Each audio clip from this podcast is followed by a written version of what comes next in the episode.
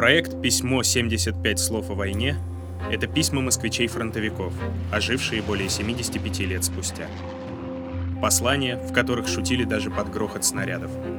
Строки, которые хранили тепло даже в сырости окопа. Слова, в которых осталась память о тех, кто не вернулся к мирной жизни.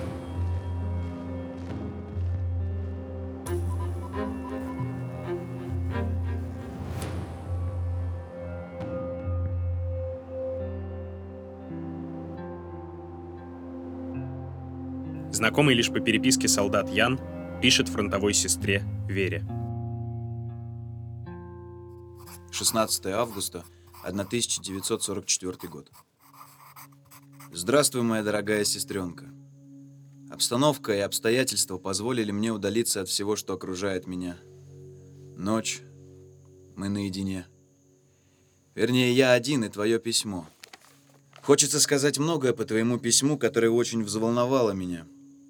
Взволновало так, как волновал взгляд на жизнь, когда я снял розовые очки юности. Можешь на миг представить себе землянку, в которой сидит Ян. Несколько книг, орудие ума, пистолет, гранаты, оружие солдата. За столом человек в облаках дыма табачного. Рядом печурка трещит и разливает тепло. Человек курит и в своей полосатой тельняшке с расстегнутым кителем, усами, бледным лицом и впалыми щеками – Похож на собрание всех переживаний. Человек этот я. Очень скверно иметь душу-мембрану. Она с ужасной точностью воспринимает все радости, горе, переживания. Моя душа, по-видимому, такая. Я устал от всего этого, но все это делает жизнь немного целесообразной. Не помню, кем сказано, что человек ощущает себя лишь в противоречиях, но значение этих слов понято мной крепко. Мы часто путаем – когда делаем не то, что надо, то сваливаем все на рассеянность. А ведь это не рассеянность, а сосредоточенность. Вот я сказал ранее о Хандре и обвинил в этом пустоту. Это, по-видимому, не так. Скорее не пустота, а обилие мелочей, которые необходимо переваривать. Мне часто хотелось бы быть настоящим солдафоном, кричать на жизнь «Уря! Караул!» и прочее. Но вот ведь не получается. Вера, если бы вы знали, как я одинок. Один на весь мир.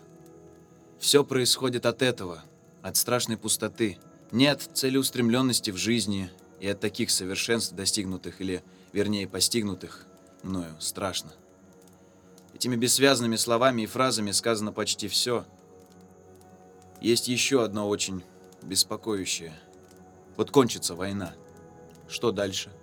Куда? Где? Что? Когда я задаю сам себе эти вопросы, то вижу в них другое. Не слишком ли много я занимаюсь самим собой? Нет. Так что?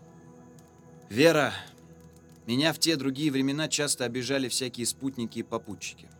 Будучи простым и прямым, познал подлость и коварство. Поэтому понимаю и знаю цену закулисной жизни и дел окружающих гадких людей. Вот ты пишешь, что тебя поразил город и его молодежь, с исковерканными улицами и душами. Тебе трудно.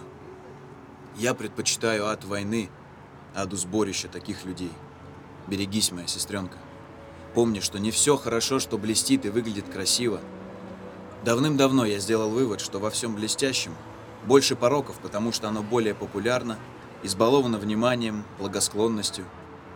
Я говорю о парнях. Уважай простоту и правдивость души.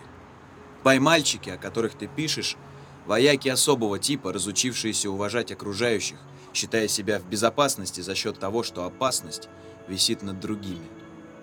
Мой совет. Когда такой сердцеед будет восхвалять себя и чернить других, то посоветуй сходить ему в землянку к нам, расположенную в 400 метрах от гитлеровцев.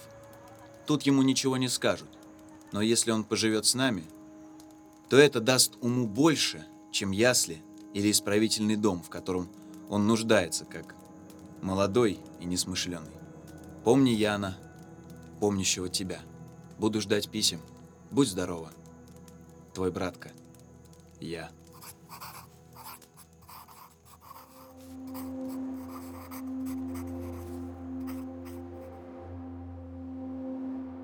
Подкаст «75 слов о войне» создан культурным проектом «Хэштег Москва с тобой» и Музеем Москвы при поддержке столичного комитета по туризму. Слушайте и читайте другие письма с фронта на сайтах stayhome.moscow и mosmuseum.ru.